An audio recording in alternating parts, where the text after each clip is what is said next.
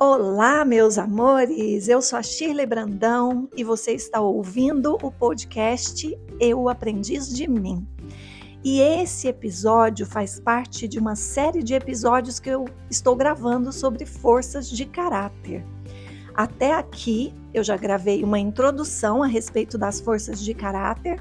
Nesse episódio você tem ali na descrição do episódio um um link para você realizar esse teste gratuitamente. Tem inclusive as explicações sobre como você deve fazer para que você tenha acesso às suas forças de caráter na ordem da mais utilizada para menos utilizada. Escute o primeiro episódio dessa série, se eu não me engano, o episódio 114. É, a capa desses episódios elas são iguais, então é só você procurar um que tem uma florzinha nascendo no meio de um asfalto e começar pelo primeiro, para você entender como você pode se beneficiar desse assessment que é tão importante para as nossas vidas, tá bom? E hoje nós vamos falar sobre curiosidade. É, alguém aí na infância, quem se vê uma pessoa curiosa ou se viu uma pessoa curiosa na infância, já se sentiu criticado por ser curioso? Eu já me senti criticada, eu sempre fui muito curiosa e era dolorido ouvir as pessoas falarem: ai, que menina curiosa, porque me dava a impressão de que aquilo não era bom. Então eu tentava disfarçar minha curiosidade, mas na verdade as pesquisas científicas apontam que a curiosidade é uma das cinco principais forças para nossa felicidade e bem-estar. Então, quando a gente está triste, quando a gente está deprimido, mesmo que essa força ela não seja uma das mais altas em você, é ideal que você trabalhe essa força para melhorar esse aspecto na sua vida. Mas falando sobre a curiosidade, ela fala sobre ter interesse, procurar por novidades, ter abertura a novas experiências. A curiosidade é definida como o interesse intrínseco do indivíduo pela experiência e conhecimento em si mesmos. Ela pode ser específica e que aprofunda o conhecimento em um assunto, assim como ela pode ser global, generalizada e diversa. Pessoas curiosas, meus amores, perseguem novidade, variedade e desafio em sua experiência no mundo. Elas têm sede de saber. Elas acham todos os assuntos e tópicos fascinantes. E a palavra-chave dessa força é explorar e descobrir. Bom, essa é uma força intrapessoal do coração. Ou seja, depende muito mais de você a aplicabilidade dessa força do que do mundo externo. Ela tem correlação com o entusiasmo, com o amor ao aprendizado. Para mim, ela tem muita correlação com o amor ao aprendizado, com a criatividade, com a esperança e com a perspectiva. E como eu disse no episódio anterior, quando a gente sente que precisa desenvolver uma força, que deseja desenvolver uma determinada força, e ela está entre as últimas, pode ser que não seja uma tarefa fácil. Então, a minha sugestão é que você procure desenvolvê-la de maneira secundária, começando pelas forças correlacionadas ou associando com as forças correlacionadas porque isso vai facilitar para que você desenvolva essa força. E eu falei também no episódio anterior dos aspectos que a gente precisa tomar cuidado a respeito de cada força, né? A ótima utilização da curiosidade é a exploração do novo. Uma pessoa que explora o novo não significa, viu, gente, um curioso, aquele que tem curioso sobre coisas todo, sobre tudo. Tá, quer prestar atenção no que o outro está falando, sendo que não diz respeito a ele, é, se intromete ali com uma ideia ou uma contribuição numa coisa que não tem a ver com ele, ele acaba se tornando invasivo. Nesse aspecto, essa pessoa que age dessa maneira com a curiosidade, ela vai para superutilização, ela está agindo na superutilização, que é se mover de forma indiscreta. Então, quem usa essa força em excesso pode se tornar uma pessoa indiscreta.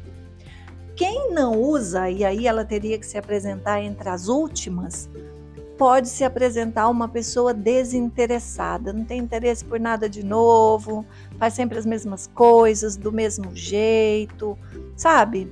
É, tem um método de estudo e usa só esse método, tem um caminho para o trabalho e percorre só esse caminho, tem um jeito de cozinhar e cozinha só desse jeito. É nesse sentido que eu estou falando, né?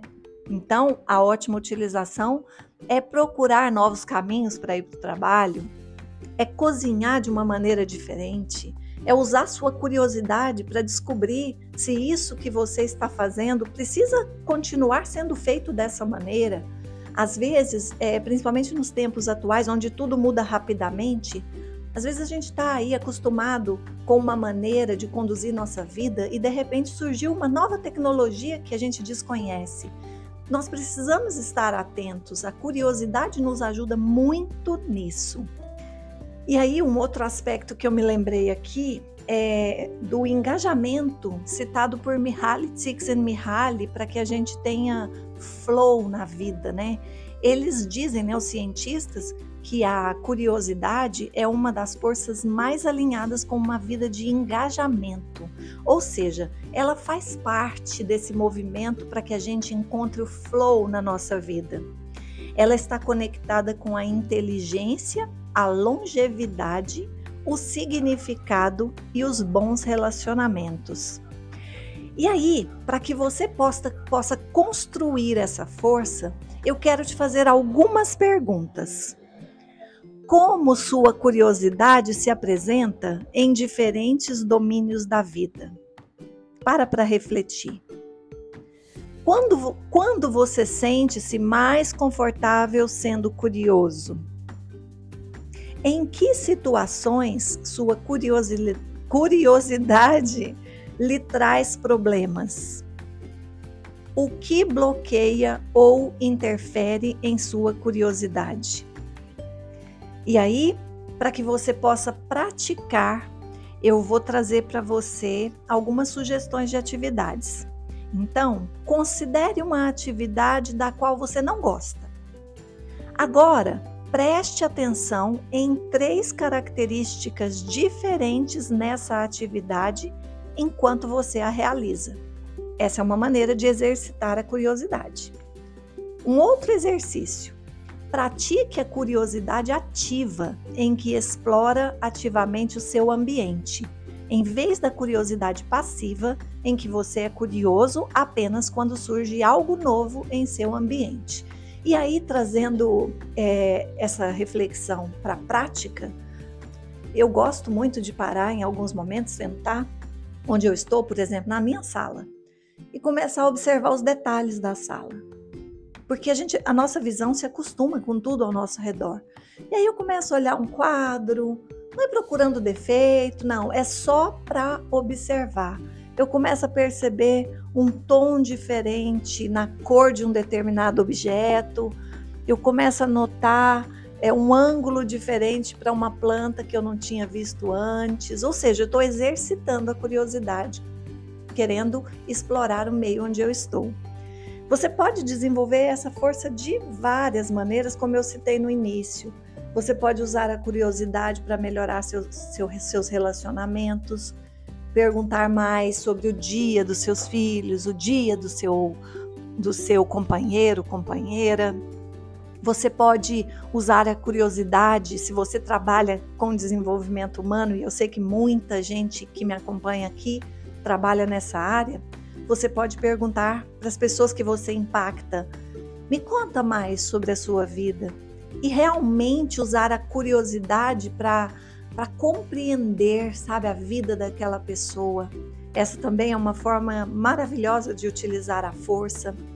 Você pode usar sua curiosidade para ler um livro de uma maneira diferente de como você está acostumado. Eu vivo criando maneiras para ler um livro. Às vezes eu falo, vou abrir aleatoriamente e aí eu faço uma intenção e me comprometo a tirar proveito e, e tirar daquela página pelo menos uma coisa que eu possa aplicar naquele dia. E aí, quer dizer, isso é um exercício de curiosidade constante, não é? Eu fico sabendo sobre algo novo que surgiu e que possa beneficiar o meu trabalho. Eu vou atrás, eu vou para a internet, eu pesquiso, eu vou analisar quem falou e, e, é interessante porque isso gera um desdobramento enorme, porque aí eu, por exemplo, é algo que foi criado recentemente. Aí eu encontro uma matéria. Aí eu quero descobrir se a fonte daquela matéria é confiável. Aí eu pesquiso sobre isso. Aí nessa matéria citam vários pesquisadores científicos, ci, científico, gente, científicos que contribuíram para aquele resultado. Eu pego o nome desse pesquisador científico, vou na internet, pesquiso mais sobre ele, leio sobre a sua tra trajetória, descubro os livros que ele escreveu, ou seja, eu vou a fundo.